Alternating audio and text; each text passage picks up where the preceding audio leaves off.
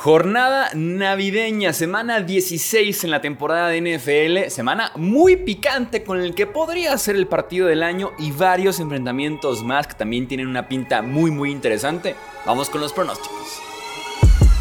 Hablemos de fútbol. Hablemos de fútbol. Noticias, análisis, opinión y debate de la NFL con el estilo de Hablemos de fútbol.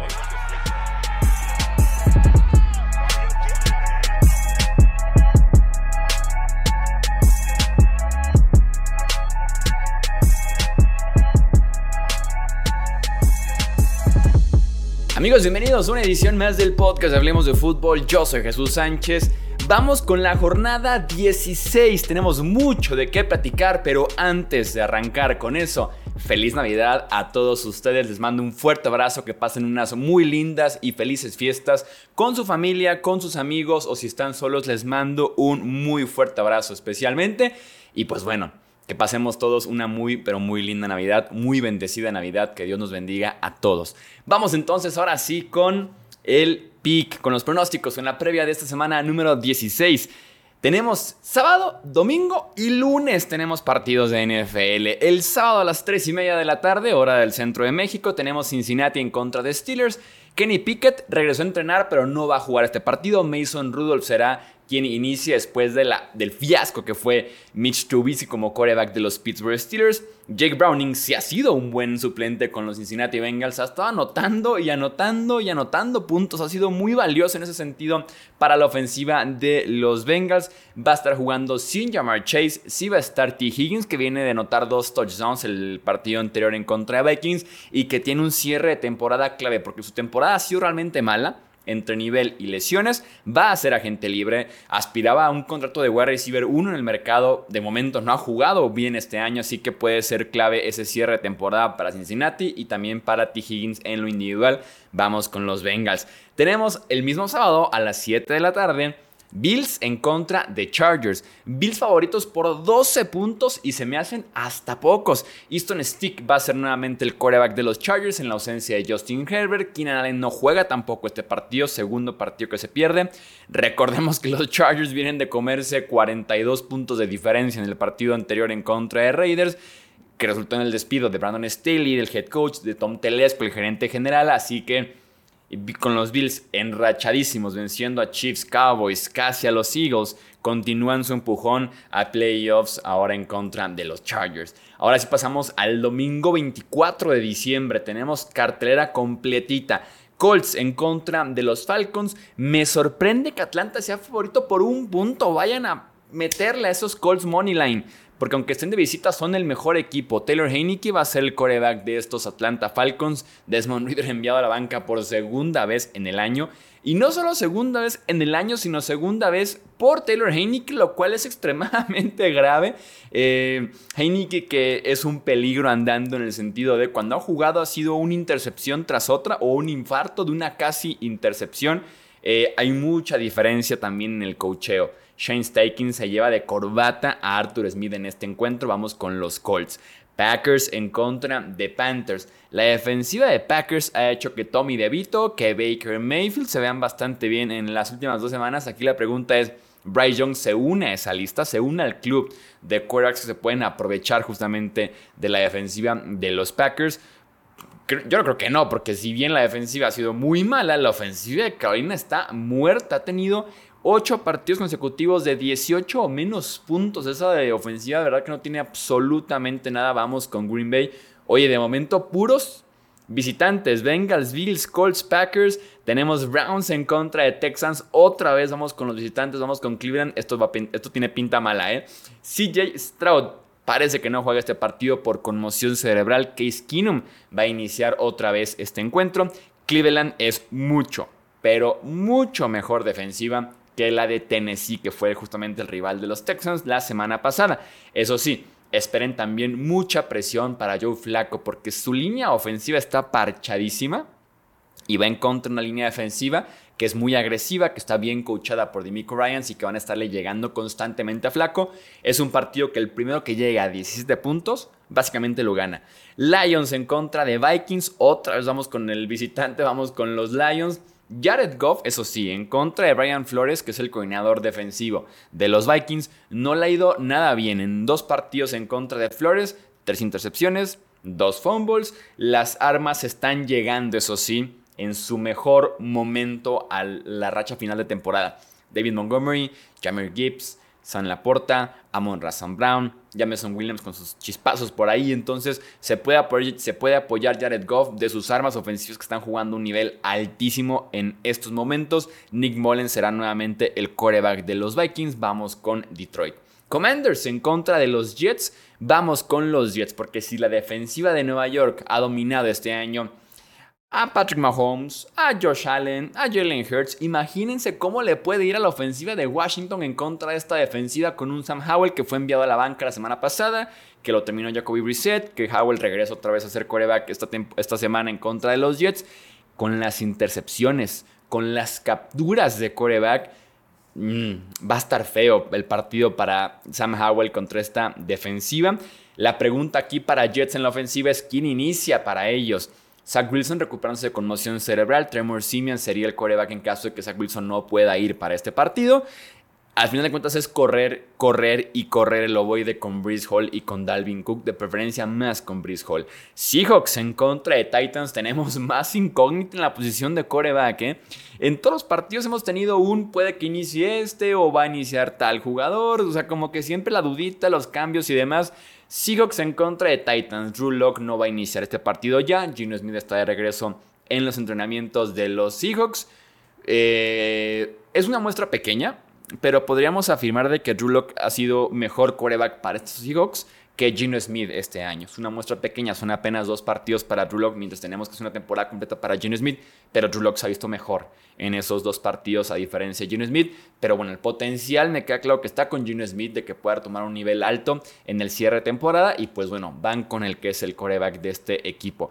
Por parte de Titans, Will Levis también está en duda por un esguince de tobillo. En caso de que no pueda ir, va Ryan Tannehill como coreback de estos Tennessee Titans. Es un partido para que por tierra Seattle domine a Tennessee. Tennessee desde que perdió Jeffrey Simmons no tiene mucho para frenar el juego por tierra. Sufrió en contra de Texans la semana pasada. Debe de sufrir en contra de Kenneth Walker, nombre clave para este eh, encuentro. Y aparte de que la defensiva de Seattle viene inspirada, otra vez vamos con los visitantes. Jaguars en contra de Buccaneers, el clásico de Florida, que nadie conoce como clásico de Florida, me lo estoy inventando yo, me lo estoy inventando yo ahorita. Trevor Lawrence con moción cerebral, parece que no juega Trevor Lawrence, parece que CJ Beathard va a ser el quarterback de estos Jaguars, que si de por sí no me gustaban con Trevor Lawrence. Imagínense sin Trevor Lawrence para este partido. La defensiva de Buccaneers se han contado por ahí dos, tres buenos playmakers. Antoine Whitney está jugando muy bien. Carlton Davis ha tenido sus buenas semanas. Y en contra de Bethard, sin duda alguna me gusta Tampa Bay, sobre todo también porque viene inspirada su ofensiva. Jacksonville está en problemas, su defensiva ha venido de muy bien a muy, muy mal eh, conforme avanzó la temporada y se encuentra con un inspiradísimo Baker Mayfield, con un inspiradísimo Rashad White, Mike Evans, Chris Godwin. Me gustan los enfrentamientos para Buccaneers. Me sorprende que la comunidad tenga 65% de votos para Jaguars, 35% para Buccaneers. Me sorprende y bastante. Jacksonville está en aprietos si pierde este partido, porque actualmente hay un triple empate en el primer puesto de la división sur de la conferencia americana con récord de 8-6 entre Jaguars, Texans y Colts. Y lo malo para Jaguars es que va a jugar este partido sabiendo ya qué pasó con Colts y con Texans. Colts que tiene pinta de ganar tal vez en contra de Falcons. Texans un poquito más complicado en contra de los Browns, pero sí. Jacksonville dejó ir esa ventaja, parecía que era de ellos y la dejaron ir, la caluchearon. Tenemos Arizona en contra de Chicago. La defensiva de Arizona fue humillada la semana pasada en contra de San Francisco. Todo el mundo estaba abierto en esa ofensiva de los Niners. Espere, espero más bien un buen partido por parte de DJ Moore, por ejemplo, el va a recibir número uno esta ofensiva de los Bears, al igual que de Justin Fields, que tiene que seguir armando su caso para poder convencer a la gerencia de los dueños de que él es el quarterback para la próxima temporada de los Bears. Y ojo, porque Montesuet está teniendo un temporadón desde que llegó a Chicago, va a estar corriendo detrás de Kyler Murray todo el encuentro. Buena suerte para Kyler Murray. El domingo todavía tenemos un gran, gran, gran platillo. Cowboys en contra de los Dolphins. Unos Cowboys que están jugando en Miami, que fuera de casa tienen récord de 3 ganados y 4 perdidos, incluyendo el palizón que le dio Buffalo la semana pasada. Mientras que en Miami tenemos como el estigma de Miami le puede ganar a un equipo de playoffs. Miami le puede ganar un contendiente, aunque esté en casa, pero que le gane un contendiente. Aquí está la prueba de fuego para ambos equipos. Con esta defensiva terrestre que tienen los Cowboys, buena suerte. Porque enfrentando a Raheem Monster, Devon Echain, el novato que parece que va a jugar, que está de regreso de lesión, buena suerte para Cowboys. Sin linebackers, sin Jonathan Hankins, su tackle defensivo más importante en el juego terrestre porque Massey Smith el primera ronda ha sido una excepción total, así que Dolphins tiene para correrles y correrles y correrles. Yo solamente pido piedad porque me juego la semifinal de Fantasy este fin de semana y voy en contra de Raheem Mostert. No quiero venir aquí el domingo o el lunes por la noche a grabar las reacciones de la semana y venir aquí a decir Raheem Mostert me hizo 3 touchdowns y 150 yardas porque voy a perder porque no hay Christian McCaffrey que me pueda salvar de esa actuación de Raheem Mostert. Entonces, sí, la defensiva de Cowboys está perdidísima. Me encanta el enfrentamiento de Jalen Ramsey, que ha jugado increíble desde que regresó de lesión. Ha sido un cambio probadísimo para Miami en contra de CeeDee Lamb. Ojalá pongan a Jalen Ramsey a perseguir a CeeDee Lamb todo el encuentro, porque tendremos ah, poder contra poder, fortaleza contra fortaleza, un peso pesado de cornerback contra un peso pesado de wide receiver. Ojalá sea el caso dudas en la línea ofensiva de los Dallas Cowboys, lo cual también es muy muy negativo en contra, en contra de esta línea defensiva de los Dolphins que también tiene sus pesos pesados, Bradley Chubb, Christian Wilkins, Sailor, entonces van a estar seguramente detrás de Dak Prescott. Otra nota, Tyreek Hill parece que sí juega este partido después de que no jugara la semana pasada, lesionado del tobillo. Vamos con los Dolphins. Y tenemos a las 7:15 todavía del 24 de diciembre, domingo, el Sunday Night Football, Patriots en contra de los Broncos. No luce tan bien el Sunday Night Football y aún así tenía una invitación familiar, una cenita, porque aquí en México, por lo menos como contexto, la Navidad se celebra realmente el 24 de diciembre, se celebra más bien como que la Nochebuena, uno se junta a partir de las 7, 8 de la noche, cenita, regalos, intercambio, jueguitos, abrazo, a las 12 justamente el abrazo de Feliz Navidad, y tal vez como que el 25 tipo 1 de la mañana, 2 de la mañana, cada quien a su casa, y el 25 de diciembre aquí en México es más bien como un recalentado, algo más informal, Tal vez ya no hay reuniones o una reunión un poco más pequeña justamente para comer el recalentado, las sobras del día anterior. Entonces más bien como que en México se celebra el 24 de diciembre en la noche. Eh, eh, no pinta tan bien la reunión familiar que tengo y me agrada ver el Pats en contra de Broncos con todo y que tampoco tiene buena pinta este partido. Eh, básicamente es un partido que el primero en llegar a 20 puntos gana y si mi intención es poner en la reunión familiar el partido de fondo y que en el tercer cuarto vayan 3-0, tendré sin duda alguna problemas de tratar de convencer a mi familia de que no lo apaguen cuando sea momento de cenar, cuando sea momento de ya arrullar al niño y demás, ¿no? Eh, si el primero llegar a 20 puntos, creo que gana este partido. Bailey Zappi y ese ataque en contra de una oportunista defensiva de los Broncos me preocupa. Me preocupa porque pueden ser intercepciones, pueden ser fumbles y demás. Sean Payton además le ha jugado históricamente bien a Bill Belichick y sus Patriots. Vamos con los Broncos. Y tenemos todavía triple cartelera. ¿Cuánto llevamos ya de podcast? Tenemos triple, triple cartelera el 25 de diciembre en horarios de domingo. 12, 3 y media y 7.15. Eh, así que el 25 de diciembre, quien se quite la pijama, Dios mío santo, es pecado. Es ponerse la pijama un día antes y quitársela hasta el martes, básicamente, ya para irse a trabajar. Eh, tenemos a las 12 Raiders en contra de los Chiefs. Eh, Mahomes tiene récord de 10-1 en contra de Las Vegas. No creo que es un partido tan holgado para Kansas City, porque como suelen ser los partidos en contra de Raiders, que los Chiefs ganan con cierta comodidad, incluyendo este año ganaron 31 puntos hicieron hace como un mes. Eh, no creo que esté tan holgado este partido para los Chiefs. Están en casa, están en Arrowhead. Voy con Chiefs, pero sin duda alguna creo que no hay suficiente ofensiva para poder justamente hacer esto un partido extremadamente fácil para Kansas City, con todo y que regresa Isaiah Pacheco, su corredor estelar. Y Kansas City se tiene que subir a Pacheco todo diciembre, todo enero y ver hasta dónde llegan con el juego terrestre porque sus armas ofensivas aéreas no tienen para nada buena pinta. Tenemos después a las 3 y media de la tarde del lunes 25 de diciembre, Giants en contra de Eagles. Me sorprende que Filadelfia sea favorito por 12 puntos. Con todo y que están jugando con tres derrotas consecutivas, eh, desconectados y demás, 13 puntos le dan, 12 puntos, perdón, a Filadelfia en las apuestas. Se me hace una barbaridad, sobre todo porque esa defensiva es pésima, es pésima esa defensiva y porque Tommy DeVito se puede ver bien contra esa defensiva de Matt Patricia como nuevo coordinador defensivo de Filadelfia. Los Eagles deben de ponerse a corregir sus entregas de balón. Afortunadamente es una defensiva muy suave la de los Nueva York Giants. Eh, tienen que corregir sin duda alguna sus entregas de balón porque eso es lo que los está perjudicando. Con esa defensiva que recibe 20 o 30 puntos por partido, no pueden darse el lujo de ellos no estar anotando justamente en cada una de las series ofensivas que tengan eh, el staff.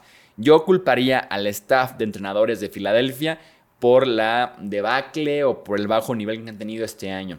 Perdieron a sus dos coordinadores tanto ofensivo como defensivo en el offseason que fueron a ser head coaches en diferentes equipos de la NFL este año y se ha notado, eh, se ha notado el llamado de jugadas ofensivo, el llamado de jugadas defensivo, el esquema, el cocheo, así que yo culparía sin duda alguna al staff de cocheo de Filadelfia. Vamos con los Eagles, pero no sé si 12 puntos como favoritos. Y ya para cerrar tenemos el mejor regalo de Navidad que nos puedan dar en la historia. ¿Cuándo podemos presumir de un Monday Night Football Prime Time, pleno 25 de diciembre, único partido en el momento en el horario, que enfrente al mejor equipo de la NFL contra el segundo mejor equipo de la NFL, Ravens en contra de 49ers? Sí, son los dos mejores equipos de la NFL y aún así imagínense qué tan potentes están estos San Francisco 49ers que con todo y que son los Ravens el segundo mejor equipo de la NFL, San Francisco tiene 6 puntos y medio de ventaja en las apuestas. 6 puntos y medio, con todo y que, insisto, estamos hablando del segundo mejor equipo de la NFL. Tenemos aquí en el mismo partido tres candidatos al MVP. Brock Purdy, Christian McCaffrey por San Francisco, Lamar Jackson, varios escalones en la parte eh, hacia abajo en la lista del MVP, pero sin duda alguna está ahí. Eh, lástima que Baltimore tiene demasiadas bajas a la ofensiva. J.K. Dobbins, su corredor principal, Mark Andrews, su tight end principal, y ahora también Keaton Mitchell, el corredor novato que estaba haciendo explosivo, que estaba haciendo de jugadas grandes, está también fuera el resto de la temporada y de playoffs con lesión de rodilla grave, entonces lástima que esta ofensiva Baltimore no llega al 100%, siguen siendo un sólido ataque, pero necesitan demasiado ya de Odell Beckham Jr., de Lamar Jackson, de Isaiah Likely, el tight end suplente, pero requieren de mucho contra la segunda mejor defensiva de la NFL en puntos permitidos y tomando en cuenta que enfrente está una ofensiva que, aunque los Ravens tengan la mejor defensiva en puntos permitidos este año, es una ofensiva de San Francisco que te va a hacer 30 puntos. Porque están en casa, porque están encendidos, porque todo el mundo está abierto, porque tienen a McCaffrey jugando un nivel de MVP de ofensivo del año, ni se diga Brock Purdy. Divo, que está teniendo un impacto fuertísimo, anotando doble touchdown cada partido, básicamente. Brandon Ayuk, George Kittle, que también está teniendo una muy buena eh, temporada, sobre todo en yardas por recepción. Entonces, es demasiado lo que tiene la ofensiva de San Francisco como para esta defensiva de Baltimore. Ojalá el partido esté cerrado simplemente como para tener un 25 de diciembre lindo, ameno, competitivo, para cenar, disfrutar sin duda alguna de este partidazo. Eh, pero va a ganar Niners. Va a ganar Niners y creo que hasta pueden cubrir la línea sin ningún inconveniente de esos casi 7 puntos que le dan en Las Vegas. Comenta tu pronóstico para este partidazo de Baltimore en contra de San Francisco. Pronóstico con todo y marcador. Quiero justamente leer estos picks cerrados, esos picks abiertos, como ustedes lo vean ese partido de Ravens en contra de 49ers. No olvides suscribirte, seguirnos también en redes sociales. Feliz Navidad nuevamente para todos ustedes. Esto es Hablemos de Fútbol. Yo soy Jesús Sánchez. Hasta la próxima. Gracias por escuchar el podcast de Hablemos de Fútbol. Para más, no olvides seguirnos en redes sociales y visitar hablemosdefutbol.com.